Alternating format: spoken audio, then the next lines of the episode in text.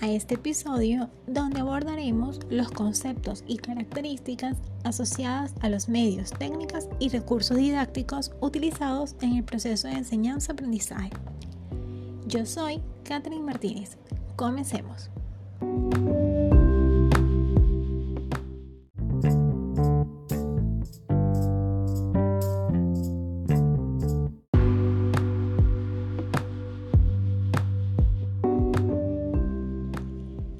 ¿Conoces qué son los medios, técnicas y recursos didácticos? Si no lo sabes, te invito a seguir escuchando, porque acá te lo diremos. De acuerdo a López, los medios didácticos son cualquier material elaborado con la intención de facilitar los procesos de enseñanza-aprendizaje y que se puede constituir en un buen medio didáctico siempre y cuando cumpla con un conjunto de requisitos generales, adquiriendo características específicas en función del tipo de material de que se trate y del soporte en que se ofrezca.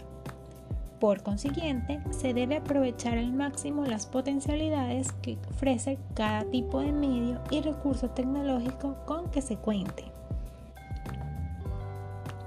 En relación a las características, los medios didácticos deben considerar el nivel cognitivo de los educandos, facilitando aprendizajes significativos y transferibles, adaptarse a diferentes contextos, entornos, estudiantes y estrategias, motivar al estudiante despertando y manteniendo la curiosidad y el interés hacia la utilización de ellos, y activar los conocimientos previos para relacionarlos con los conocimientos nuevos.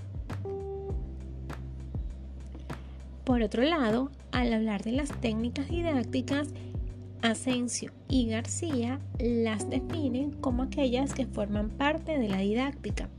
Se conciben como el conjunto de actividades que el maestro estructura para que el alumno construya el conocimiento, lo transforme, lo problematice y lo evalúe, además de participar junto con el alumno en la recuperación de su propio proceso.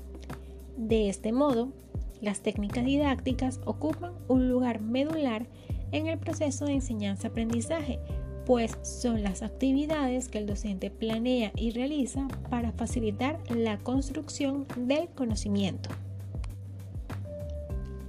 En cuanto a las características de las técnicas didácticas, Toro Delgado establece que estimulan a los estudiantes para una participación activa en el proceso de construcción del conocimiento. Permiten una experiencia vivencial en la que se adquiere conocimiento de la realidad y compromiso con el entorno. Fomentan el desarrollo del aprendizaje colaborativo a través de actividades grupales, ya sean virtuales o presenciales. Promueven en el docente el desempeño de un nuevo rol como facilitador del aprendizaje. Permiten la participación del alumno en el proceso de evaluación de su aprendizaje, desarrollando así su autonomía. Y fomentan el desarrollo intencional y programado de habilidades, actitudes y valores. Con respecto a los recursos didácticos, según Morales, los definen como el conjunto de medios materiales que intervienen y facilitan el proceso de enseñanza-aprendizaje. Estos pueden ser tanto físicos como virtuales.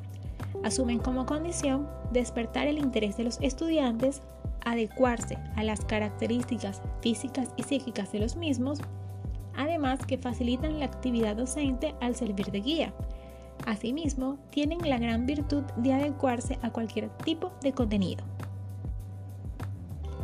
En relación a las características, para días deben tener facilidad de uso, ser versátiles, abiertos, proporcionar información, capacidad de motivar al estudiante, adecuarse al ritmo de trabajo, permitir un esfuerzo cognitivo y estar disponibles en cualquier momento.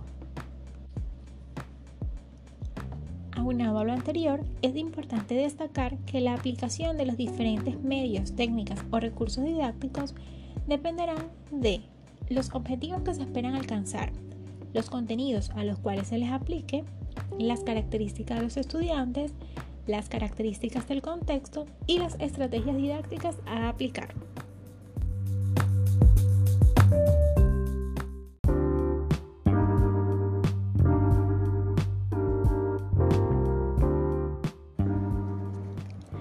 Para concluir, debemos recordar lo siguiente. Como docentes, es de suma importancia conocer los elementos que forman parte de nuestra práctica educativa, de manera que podamos utilizar los que mejor se adapten a la realidad y a los objetivos que esperamos alcanzar con nuestros estudiantes. Pues sabemos que cada grupo tiene una característica diferente y está en nosotros generar actividades y estrategias que nos permitan llegar a cada uno de ellos.